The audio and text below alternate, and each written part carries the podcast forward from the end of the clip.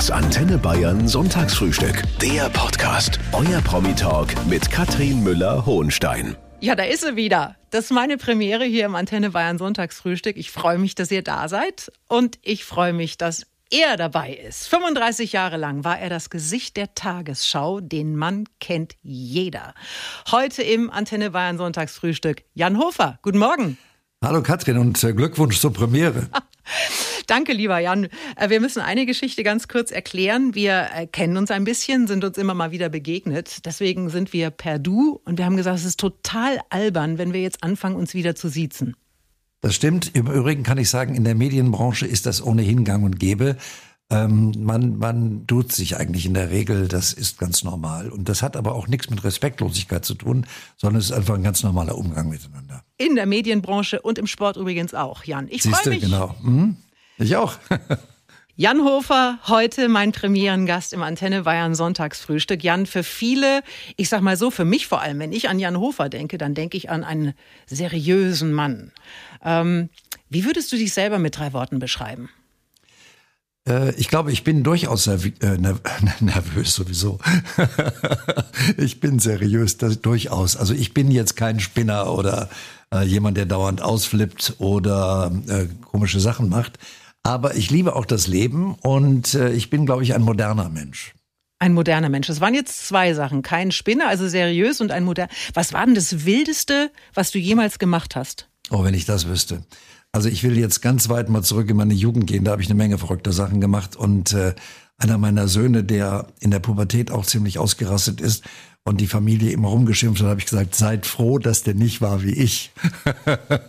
weil, weil da habe ich nichts ausgelassen. Sag mal ein Beispiel.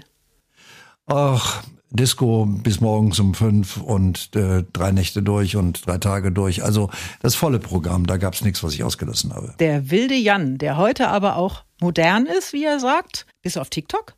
Ja, klar.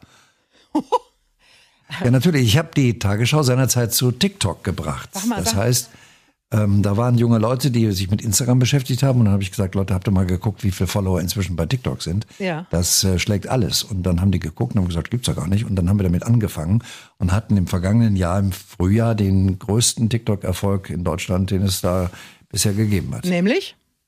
Ja, ich habe ein Video gemacht, äh, als ich eine Tagesschau als aus dem Homeoffice gemacht habe. Und das begann nicht mit dem Gong, sondern wie ich zwei Topfdeckel zusammengeschlagen habe und dann da im äh, im äh, etwas lockereren Outfit gesessen habe und ein bisschen was erzählt habe. Und wie aktiv bist du da? Machst du da täglich oder ist das eher mal? Ja, ich mache im Augenblick fast täglich. Ich habe, äh, ich mache auch Werbung für meine Sendung auf TikTok und natürlich auch auf Instagram.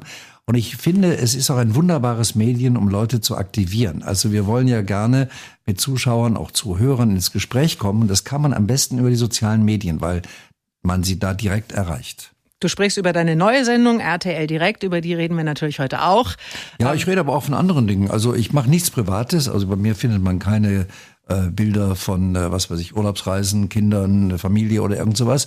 Ich mache das alles im beruflichen Umfeld und äh, dann ist das meine Kontaktbasis, ja, um, um ins Gespräch zu kommen. 35 Jahre lang, Jan, Tagesschau. Äh, kannst du noch mal ganz kurz sagen, guten Abend, meine Damen und Herren, ich begrüße Sie zur Tagesschau? Guten Abend, meine Damen und Herren, ich begrüße Sie zur Tagesschau. so, 35. Ich habe das mal ausgerechnet. 35 mal 365, das macht 12.755. Und selbst wenn du nur jeden fünften Tag dran warst, dann sind das immer noch 2.555 Sendungen. Hast du mitgezählt? Nein, nein, es sind weitaus mehr, weil ich ja immer mehr als eine Sendung am Tag gemacht habe. Und wenn ich keine Tagesschau gemacht habe, habe ich eine andere Sendung gemacht. Also ich glaube nicht, dass es jemanden im deutschen Fernsehen gibt, der öfter zu sehen war als ich in den, in den vielen Jahren. Genau, also das war nicht nur die 20 Uhr Ausgabe, sondern ihr seid ja auch tagsüber äh, im genau. Einsatz. Äh, das ist die Sendung, muss man sagen, mit den höchsten Einschaltquoten. Immer wenn man guckt, äh, was haben die Leute sich angeschaut, dann ist die Tagesschau eigentlich ganz weit vorne. Und früher waren das noch mehr als heute. Wie, wie war denn das damals vor der ersten Sendung? Kannst du dich an die noch erinnern? Warst du cool? Naja, ich war alles andere als cool. Ich kam ja aus Saarbrücken von einem kleinen Sender, kam in die große weite Welt und ähm, hatte ein bisschen Regionalprogramm gemacht in Saarbrücken. Das war auch ganz schön und ich habe auch viel gelernt da. Aber ich kam dann, wie gesagt, in die Bundesliga. Man kann das wirklich mit Landesliga und Bundesliga vergleichen. ähm, hatte plötzlich ein Studio mit einer unglaublichen Technik, die ich überhaupt nicht kannte und ich habe, glaube ich, in den ersten Sendungen mehr daran gedacht, welchen Knopf ich drücken muss oder auf was ich achten muss, als auf die Texte, die ich da verlesen habe. Was war denn die schönste Meldung in all den Jahren? Oder gab es einige, muss ich sagen. Aber die schönste Meldung war, das werde ich nie vergessen, dass ein, eine Bärenmutter in, ich glaube in London war das, äh, ein Baby, ein kleines Kind geschützt hat vor den anderen Bären, das in den Bärenkäfig gefallen war. Oh. Da habe ich heute noch Gänsehaut, wenn ich das sehe. Also das, das, dieses kleine Kind fiel da rein. Wie das passierte, weiß ich nicht mehr, schon Jahre her. Und die Bären kamen relativ bedrohlich auf dieses Kind zu. Und diese Bärenmutter ging auf dieses Baby zu und nahm das in den Arm. Das war unfassbar. Ja, man darf sich ja immer nichts anmerken lassen. Es gibt ja auch wirklich richtig schlimme Meldungen, die man dann. Äh, Ach, das darf man schon. Ja, darf man? 11. Ja, September. Hast, also, du das, hast du Sendung gehabt am 11. September? Ich habe äh, nicht am 11., sondern einen Tag später gehabt. Ähm, ich habe, äh, oder abends, doch, spät abends habe ich Sendung gehabt, in der Tat. Ich habe es mittags live im Fernsehen verfolgt, konnte es gar nicht glauben, was ich gesehen habe. Und danach haben wir ja praktisch rund um die Uhr gesendet. Da darf man auch mal Emotionen zeigen. Also es ist nicht so, dass man jetzt ins, äh, in, in Tränen ausbrechen sollte, aber man kann durchaus lächeln. Man kann auch zeigen, dass man. Also ich werde eine Geschichte auch äh, auf der negativen Seite nie vergessen. Da war ich relativ jung bei der Tagesschau. Da flog in Rammstein bei einer Flugshow ein Flugzeug in die Menschenmenge, die auf diesem Flugzeug da, auf diesem Flugplatz gefeiert hat. Ähm, das war so unfassbar schrecklich. Und das waren Bilder, die wurden eingespielt. Die habe ich vorher nicht gesehen. Man darf ja nicht vergessen, die meisten Bilder habe ich ja vorher schon verarbeitet, weil ich sie ja in der Redaktion gesehen habe. Ähm, wenn das aber nicht der Fall ist, wenn das direkt eingespielt wird, und das war da der Fall, dann kann man auch wirklich nicht mehr mit seinen Emotionen an sich halten. Das ist dann einfach so. Hm, ein Albtraum. Aber es ist der Job. Ähm, Gab es so einen, einen schönsten Versprecher in all den Jahren, Jan? Oh ja, den gab's, den äh, habe ich wunderbar, aber den hat kaum einer gemerkt, ehrlich gesagt. Ja. Ich habe ich hab nämlich mal den Papst den Segen Urbi et Orbi vor Tausenden von Gläubigern verkündet. Okay. Und wenn ich, wenn ich das jemandem erzählt habe, der sagt, ja, und wo ist der Witz? okay, denk mal nach.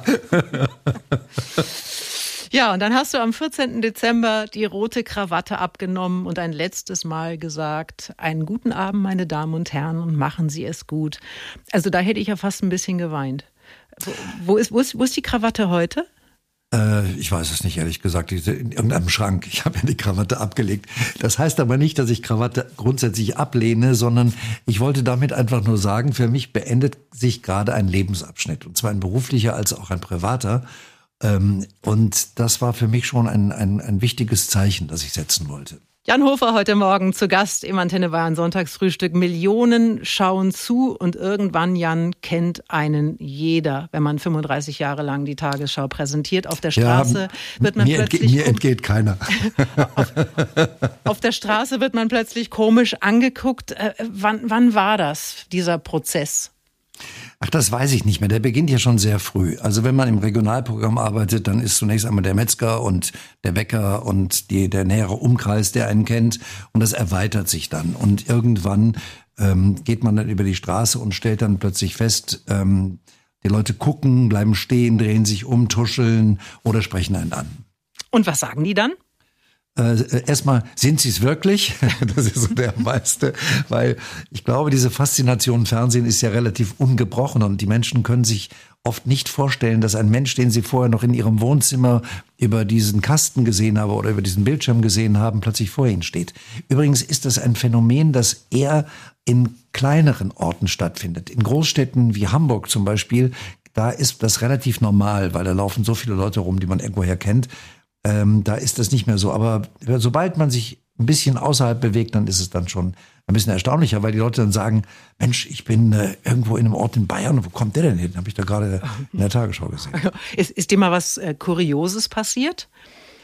Ach, das weiß ich nicht mehr so ganz genau, ehrlich gesagt. Es gibt immer wieder kuriose. Naja, ähm, ich habe im Fernsehen sind mir natürlich kuriose Dinge passiert. Mhm. Weniger jetzt ähm, äh, auf der Straße. Auf der Straße ist mir natürlich durchaus passiert, dass ich äh, Gebührengegner plötzlich an der Backe hatte, die mich verantwortlich dafür gemacht haben, dass sie Gebühren zahlen müssen für öffentlich-rechtliches Rundfunk und Fernsehen. Mhm. Aber dann entwickelt man auch Mechanismen, um sich dann wieder davon zu befreien. Sag mal, ähm, diese, diese Prominenz, hat die, hat die mehr Vorteile oder Nachteile? Ich habe ehrlich gesagt das nie so richtig wahrgenommen. Ich habe meinen jungen Kollegen immer gesagt, Leute, wenn ihr glaubt, dass ihr das für ein Ego, für euer Ego wichtig ist, dass ihr in den Medien seid, dann habt ihr was falsch gemacht. Das ist euer Beruf und ihr müsst das als euren Beruf betrachten. Und so habe ich das auch immer getan. Also mir war das Ego immer relativ unwichtig. Mir war auch vollkommen unwichtig, ob ich erkannt werde oder ich wusste einfach, ich stehe in der Öffentlichkeit, ich muss mich der Öffentlichkeit auch stellen. Das finde ich auch vollkommen in Ordnung. Dafür wurde ich gut bezahlt und das ist alles prima. Aber ich brauchte das nicht für mich und für mein Ego. Also ich habe mich nie hingestellt und habe gesagt, wisst ihr eigentlich, wer ich bin? Du bist natürlich auch ein privater Mensch. Du hast vier Kinder. Von fünf bis fünfzig ist alles dabei. Ja. Wie, wie fanden und finden die das denn, dass der Papa im Fernsehen ist? Die finden das ganz normal. Ich habe sie selbst nie mit einbezogen in die ganze Geschichte. Für die war das immer mein Beruf und mein jüngster Sohn, der gerade fünf geworden ist, der hat mich durch Zufall irgendwann mal im Fernsehen gesehen. Normalerweise da war das noch nicht. Und dann hat er davor gestanden, fasziniert und hat gesagt, Papa, Papa arbeitet. Für den war das klar, Papa geht arbeiten. Also ganz normal. Wie ist denn das Feedback von den Älteren? Na, die sind da schon sehr kritisch. Also die sind ja auch politische Menschen und sind auch Wähler und äh, die beobachten das natürlich sehr gut und geben auch Ratschläge, sagen mir auch gelegentlich mal, was ich machen soll und was ich nicht machen muss. Aber das sind Ratschläge, sage ich ganz ehrlich, die ich von vielen Leuten bekomme. Und äh, wenn man in den Medien arbeitet, muss man äh, ein bisschen abwägen, wo die dann professionell auch wirklich umzusetzen sind oder auch nicht. Mhm. Jan Hofer war natürlich selber auch mal Kind und wir haben vorhin schon gehört, er hat nichts ausgelassen. Ältester von vier Brüdern. Das ist aber auch eine heiße Kombination. Äh, wie, wie war das bei euch zu Hause? Habt ihr euch viel gekloppt?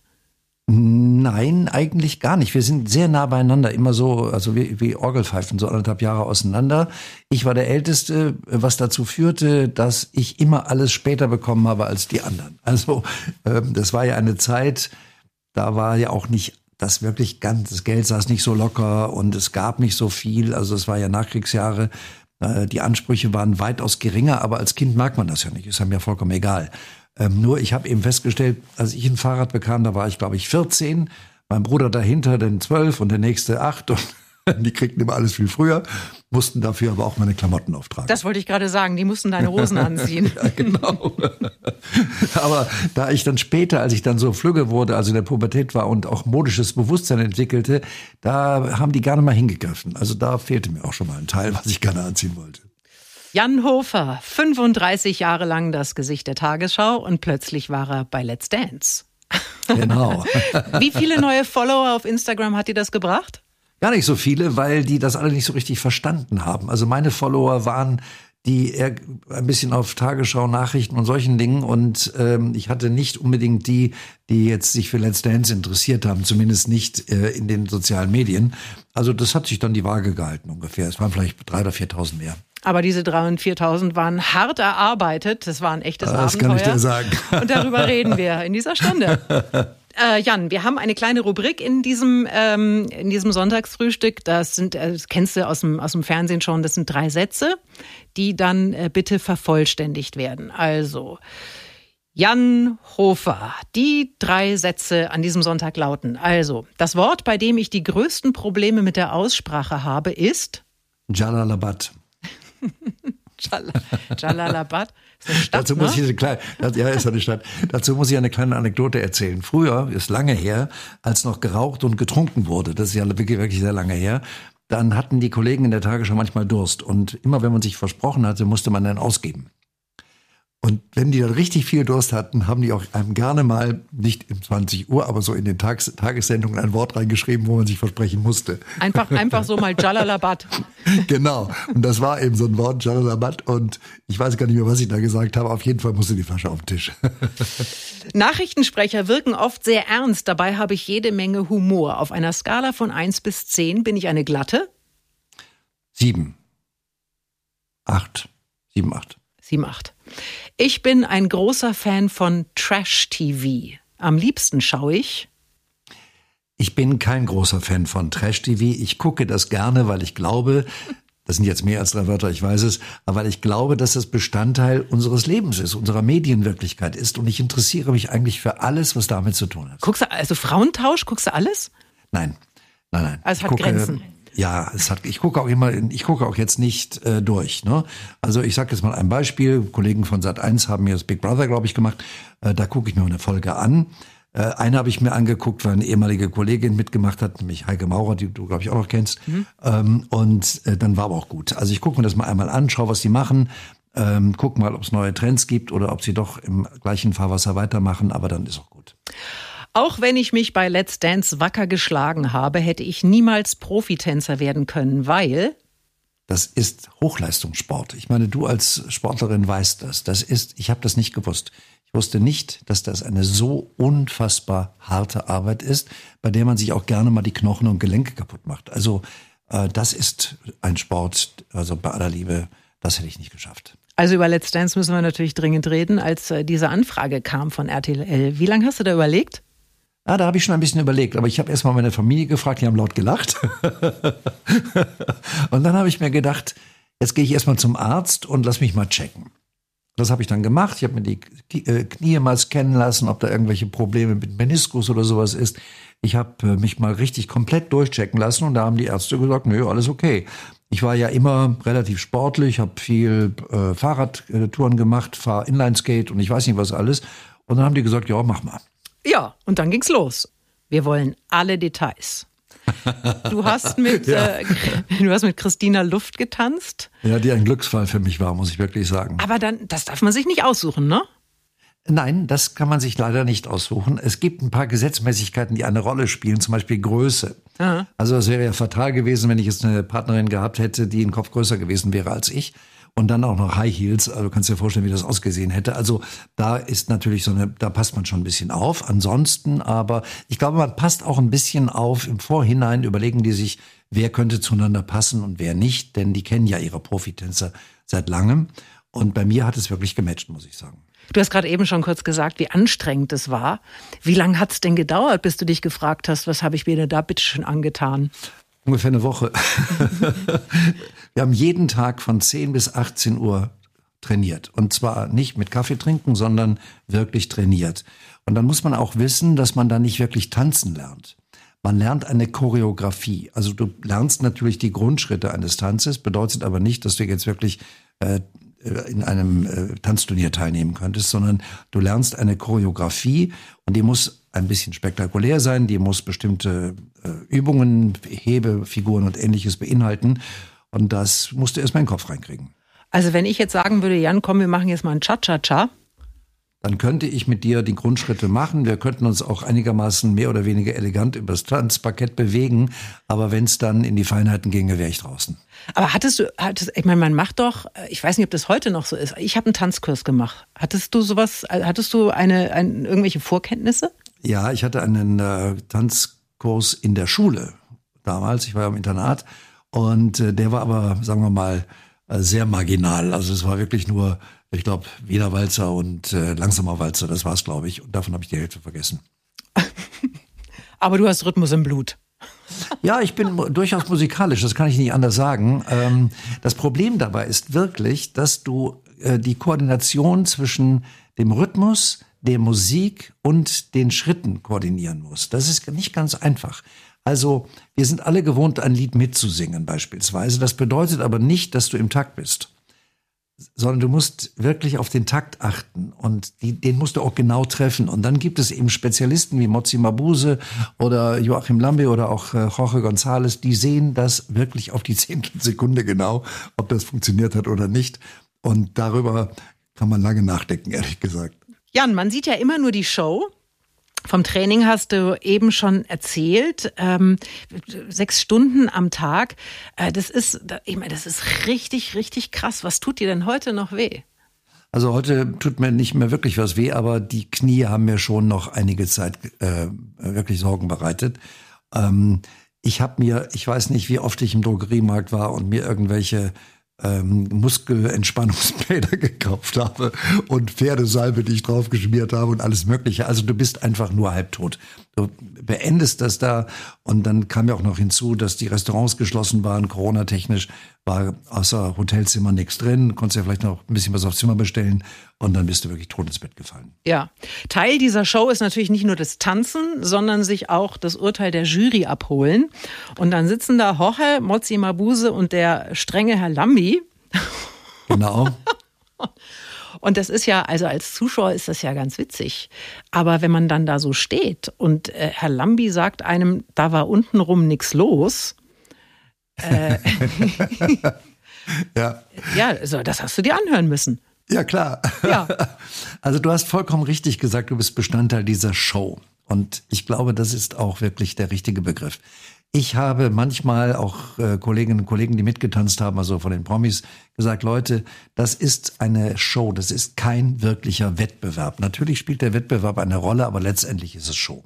Und da spielt jeder eine Rolle. Da spielen die Profitänzer eine Rolle, spielen die Promis eine Rolle und äh, es spielen auch die Juroren eine Rolle und zwar eine sehr wichtige und die sind ja auch genau so ausgesucht. Es gibt den flippigen Roche, es gibt die sehr sachverständige, äh, gutmütig, mütterliche und trotzdem strenge Mozzi Mabuse und es gibt eben den Hau drauf Joachim Lambi. Und das ist perfekt ausgesucht und dann, das weiß man aber auch vorher, muss ich sagen. Ja, Achter bist du geworden. Bist du zufrieden? Ja, das ist doch, ja, aber hallo, habe ich nicht mit gerechnet, ehrlich gesagt. Also ich habe gedacht, ja, drei schaffst, bist du gut.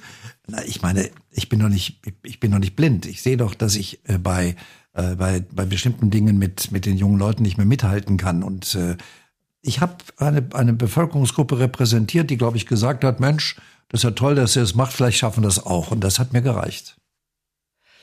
Es gibt ja ein paar prominente Paare, die sich da gefunden haben bei dieser Sendung, Jan. Massimo Sinato und Rebecca Mir zum Beispiel. Wie nah kommt man sich denn jetzt tatsächlich in dieser Zeit? Oder mit anderen Worten, äh, war deine Frau nervös? Also äh, wir haben vorher beschlossen, unsere Beziehung als so gefestigt zu betrachten, dass äh, nach Herrn Schröder kein Blatt Papier dazwischen passt. Nein, also unsere Beziehung da ist, da, da kann kommen, wer will. Das wird sich auch, glaube ich, nicht ändern. Die ist sehr, sehr fest. Aber man kommt sich irre nah und zwar viel näher, als ich jemals geglaubt habe. Du musst zum Beispiel bei bestimmten Figuren äh, an Regionen greifen, wo du in der MeToo-Bewegung sofort vor Gericht gestellt würdest. Ähm, und da habe ich auch wirklich gezögert und da habe ich auch ein bisschen Hemmungen gehabt, ehrlich gesagt, weil das macht man ja auch nicht. Und dann hat die Christina gesagt, hör mal zu, das ist mein Job. Ich kenne das gar nicht anders.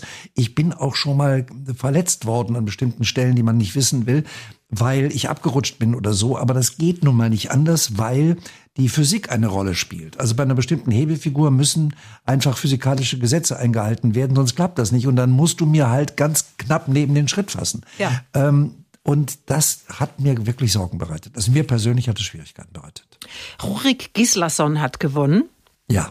Bei dem sind ja die Frauen halb kollabiert. Wie ist denn der so? Oh, auch Männer. Hm? auch Männer. okay. Der ist toll. Es ist eine ganz coole Socke.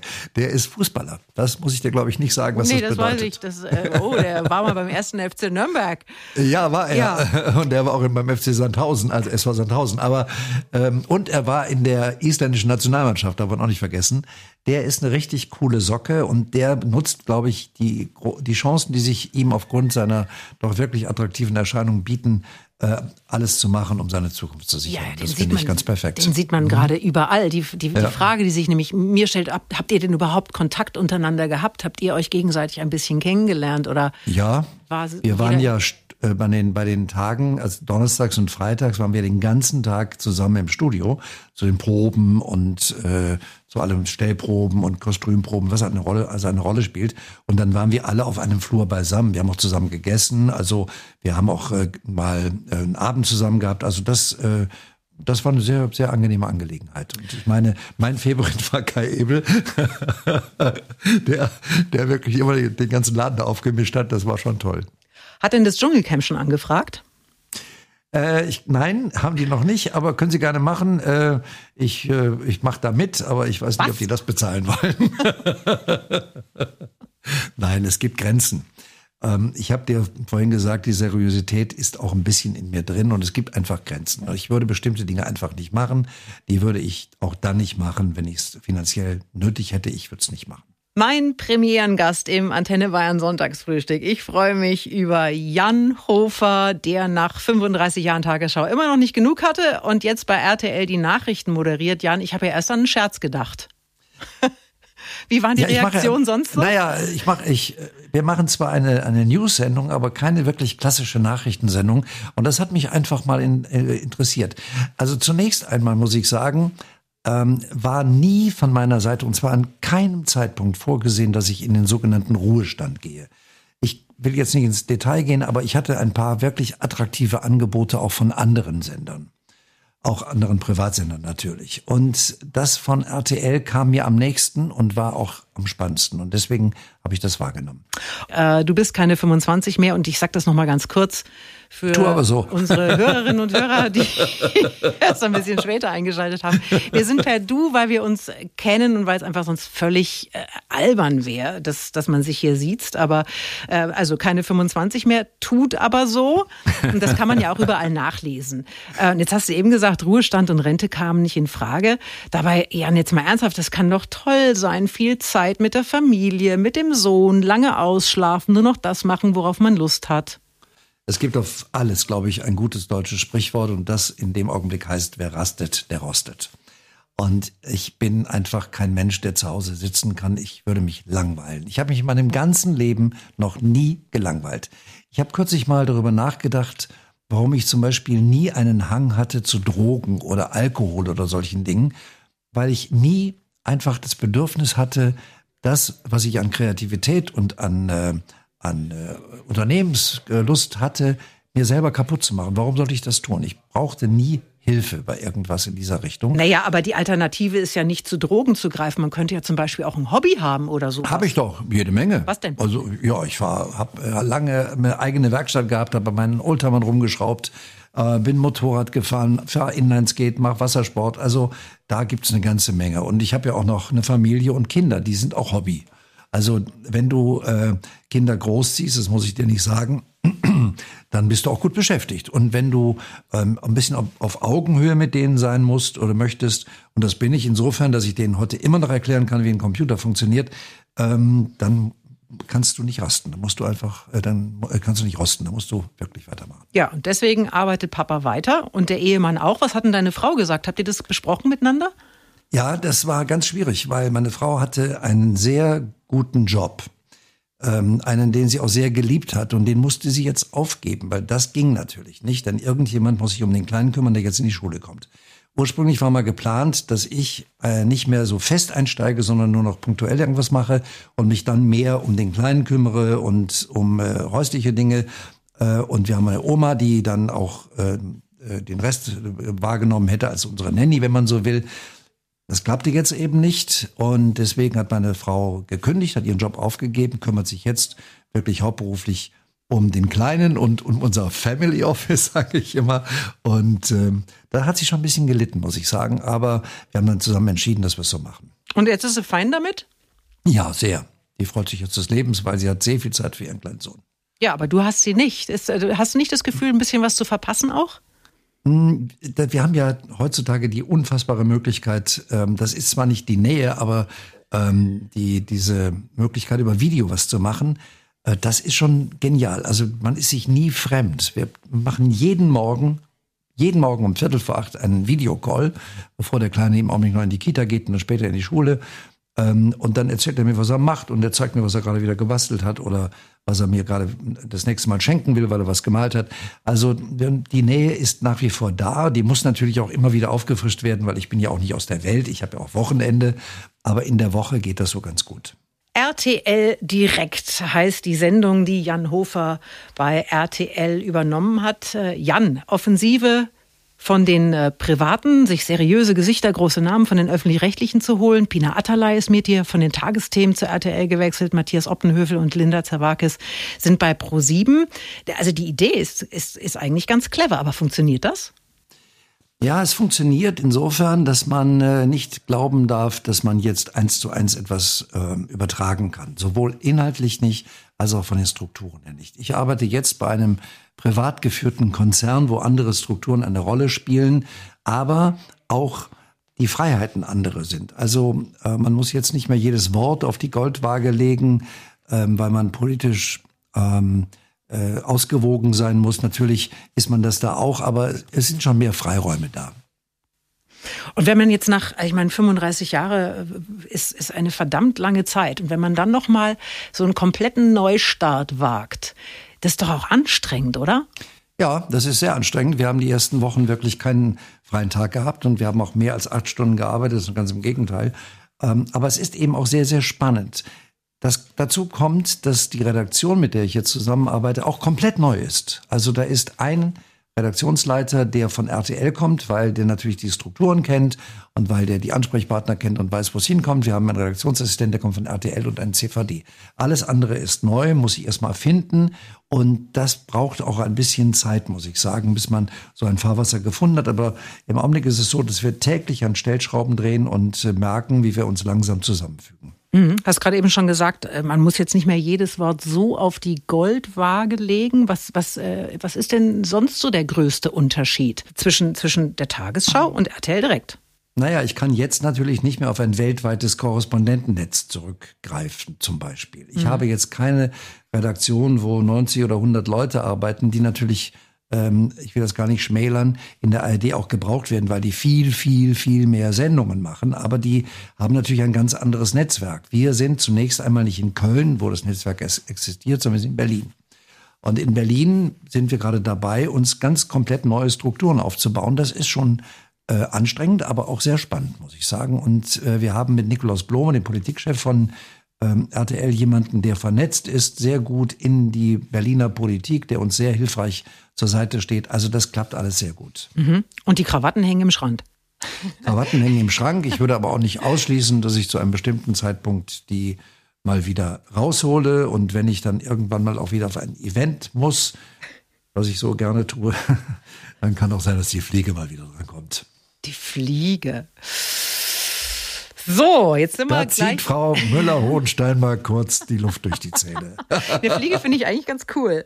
Aber das ist dann schon, das ist dann schon wirklich richtig, richtig groß. Abendveranstaltung. Oder? Ja, dann ist der Smoking ja. angesagt. Aber das äh, äh, tue ich mir im Augenblick nicht an. Wenn man dann so eine neue Sendung macht, dann schauen sie alle zu. Und dann gibt es auch Reaktionen. Und ich habe mal geguckt, was sie so schreiben. Also bei der Zeit nicht der, den man kennt oder auch äh, das muss besser werden, äh, stand irgendwo. Hast du das alles gelesen? Ich habe nicht alles gelesen, aber einiges. Aber mir war ehrlich gesagt das vollkommen klar. Das habe ich bereits im April gesagt, als wir die ersten Gespräche geführt haben. Und dann hat man mir gesagt, das wissen wir auch, aber wir machen hier keinen Sprint, wir machen einen Marathon. Also, ähm, ich wusste von vornherein, dass ich die Erwartungen, die die Tagesschau mich gesetzt hat, hier in der Form nicht erfüllen kann, aber auch gar nicht will. Und genau dieser Punkt, er ist nicht der, den wir gewohnt waren, ist ja genau das, was wir wollen. Wir wollen ja etwas anderes machen. Und dass die Menschen nach 35 Jahren ein Problem haben, sich daran zu gewöhnen, ein Gesicht zu sehen, das plötzlich etwas ganz anderes macht, das kann ich gut verstehen, würde mir vielleicht auch so gehen. Aber man darf eins nicht vergessen, ich habe ja in den ganzen Jahren nie immer nur Tagesschau gemacht. Ich glaube, wir haben uns auch mal beim Riverboot gesehen in, in Leipzig. Ich habe ja 21 Jahre lang äh, Talkshow für den MDR gemacht, davor anderthalb Jahre für den NDR. Ich habe, ich weiß nicht, wie viele verschiedene andere Sendungen gemacht. Und jetzt kommt immer noch der Spruch, der Mann ohne Unterleib, jetzt sehen wir ihn zum ersten Mal ganz dass ich inzwischen seit fünf Jahren bei der Tagesschau am Ende immer ganz zu sehen war, hat offensichtlich auch keiner wahrgenommen. Also mich wundern da manche, Aus, äh, manche Argumentationen, aber ich kann damit gut leben, weil ich das Geschäft kenne und weil ich auch weiß, dass manche Leute genau so denken. Mhm. Also es, äh, wie, wie, muss man sich das dann vorstellen? Setzt ihr euch zusammen und, und äh, überlegt jedes Mal, okay, da müssen wir noch ein bisschen drehen, hier müssen wir noch ein bisschen schrauben? Das machen wir jeden Tag. Haben wir bei der Tagesschau auch gemacht übrigens. Es gab nach jeder 20 Uhr Sendung eine Konferenz, über die äh, dann äh, geurteilt wurde, was war gut, was war schlecht und äh, was können wir besser machen. Und das machen wir auch. Das machen wir jeden Tag eigentlich zweimal. Einmal nach der Sendung und dann morgens um äh, 8.45 Uhr gibt's die Morgenlage, da gibt's einen, einen Teamcall, also eine Videoschalte, wo wir nochmal besprechen, wie die Reaktionen waren, wie die Quoten waren. Das ist ja bei RTL ein ganz wichtiger Punkt und, und bei den Privatsendern ohnehin. Und ähm, was machen wir heute und was können wir verbessern und äh, was ist nicht gut gelaufen, was ist gut gelaufen. Das ist ein ganz normaler journalistischer Vorgang. Du beendest jede Sendung mit äh, Machen wir alle das Beste daraus. Mhm. Äh, stammt der Spruch von dir? Der stammt von mir, mit einer Ausnahme, bis auf einmal, als in Afghanistan ähm, das wirklich krachte, da war, fand ich den Spruch nicht angebracht. Also man kann da ein bisschen variieren. Mhm.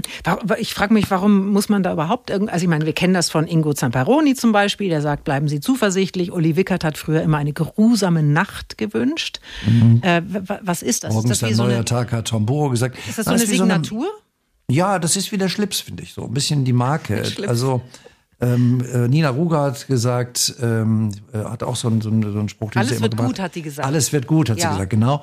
Ähm, und irgendwann verbindet man das auch mit einem Menschen. Und ich würde auch ganz gerne die Menschen ähm, ein bisschen positiver in die Nacht entlassen nach den Nachrichten, die wir da vielleicht gerade gesehen haben. Gibt es denn noch einen unerfüllten Traum im Leben von Jan Hofer? Was hast du noch vor? Im Augenblick kann ich sagen, bin ich der glücklichste Mensch der Welt. Ich habe alles erreicht, was ich erreichen konnte. Viel, viel mehr, als mir am Niederrhein, wo ich geboren bin, irgendwann mal an der Wiege gesungen wurde. Und deswegen gibt es im Augenblick keine großen Wünsche, die ich habe. Ich habe wirklich alles tun können, was mir Spaß gemacht hat. Ich habe äh, mir viele Dinge ermöglicht. Ich war in der ganzen Welt unterwegs. Ich habe ähm, eine Familie, die funktioniert. Also ich wüsste im Augenblick nicht, was ich dem noch entgegenzusetzen hätte. Wir haben ganz zum Schluss, lieber Jan, eine, ja, ein, ein, eine Frage, die wir jedem unserer Gäste stellen wollen. Und zwar nennt sich die Frage das letzte Geheimnis. Das letzte Geheimnis. Gibt es etwas, was du noch nie jemandem erzählt hast? Hm. Da muss ich lange drüber nachdenken. Ich glaube nicht. Also ich glaube wirklich nicht. Ich glaube, in einer Beziehung ist es wichtig, dass man offen miteinander unter, umgeht und eine, ein Partner und vor allen Dingen eine Partnerin und vor allen Dingen meine ist da sehr sensibel. Also da könnte ich, glaube ich, überhaupt nichts verheimlichen. Die weiß alles von dir, deine Frau. Ja, die weiß alles von mir. Und das ist, glaube ich, auch ganz wichtig für eine Partnerschaft. Und vor allen Dingen dann wichtig, wenn man so weit auseinander ist, äh, wie wir. Meine Frau ist ja doch erheblich jünger als ich und mein kleiner Sohn sowieso. Und da kommt ja auch immer die Frage, Mensch, mit dem Alter, ähm, ich spüre das überhaupt nicht. Wir und bewegen uns wirklich auf Augenhöhe und ähm, wissen auch ganz genau, ähm, wie wir miteinander umzugehen haben. Und der kleine Mann ist ein, ein wichtiger Bestandteil. Der hat auch irgendwo meine ganze Familie neu konfiguriert. Also seine beiden großen Söhne, Brüder zum Beispiel, meine großen Söhne, die lieben den, das kann man überhaupt nicht vorstellen. Also sie telefonieren manchmal eine Stunde mit dem und reden über den Bau von Raketen, die nicht abstürzen können oder irgend so ein Quatsch. Ähm, also äh, inzwischen ist er auch ganz gut bei Star Wars unterwegs, weil einer meiner Söhne ihm da ein Floh ins Ohr gelegt hat und Paw Patrol sowieso. Also ähm, äh, das ist alles wunderbar, wunderbar, wirklich ganz toll. Wie schön. Lieber Jan, ich äh, drücke die Daumen, dass das bei RTL alles so läuft, wie du dir das vorstellst. Bin ich ganz sicher. Bleib bitte auch ähm, gesund, bleib fröhlich. Jan, Vielen, vielen Dank. Ich danke auch und viel Erfolg bei deinem Radio-Revival. Alles Liebe. Das Antenne Bayern Sonntagsfrühstück. Der Podcast. Jede Woche neu. Jetzt abonnieren oder folgen für mehr spannende Gäste und entspannte Gespräche mit Katrin Müller-Hohenstein.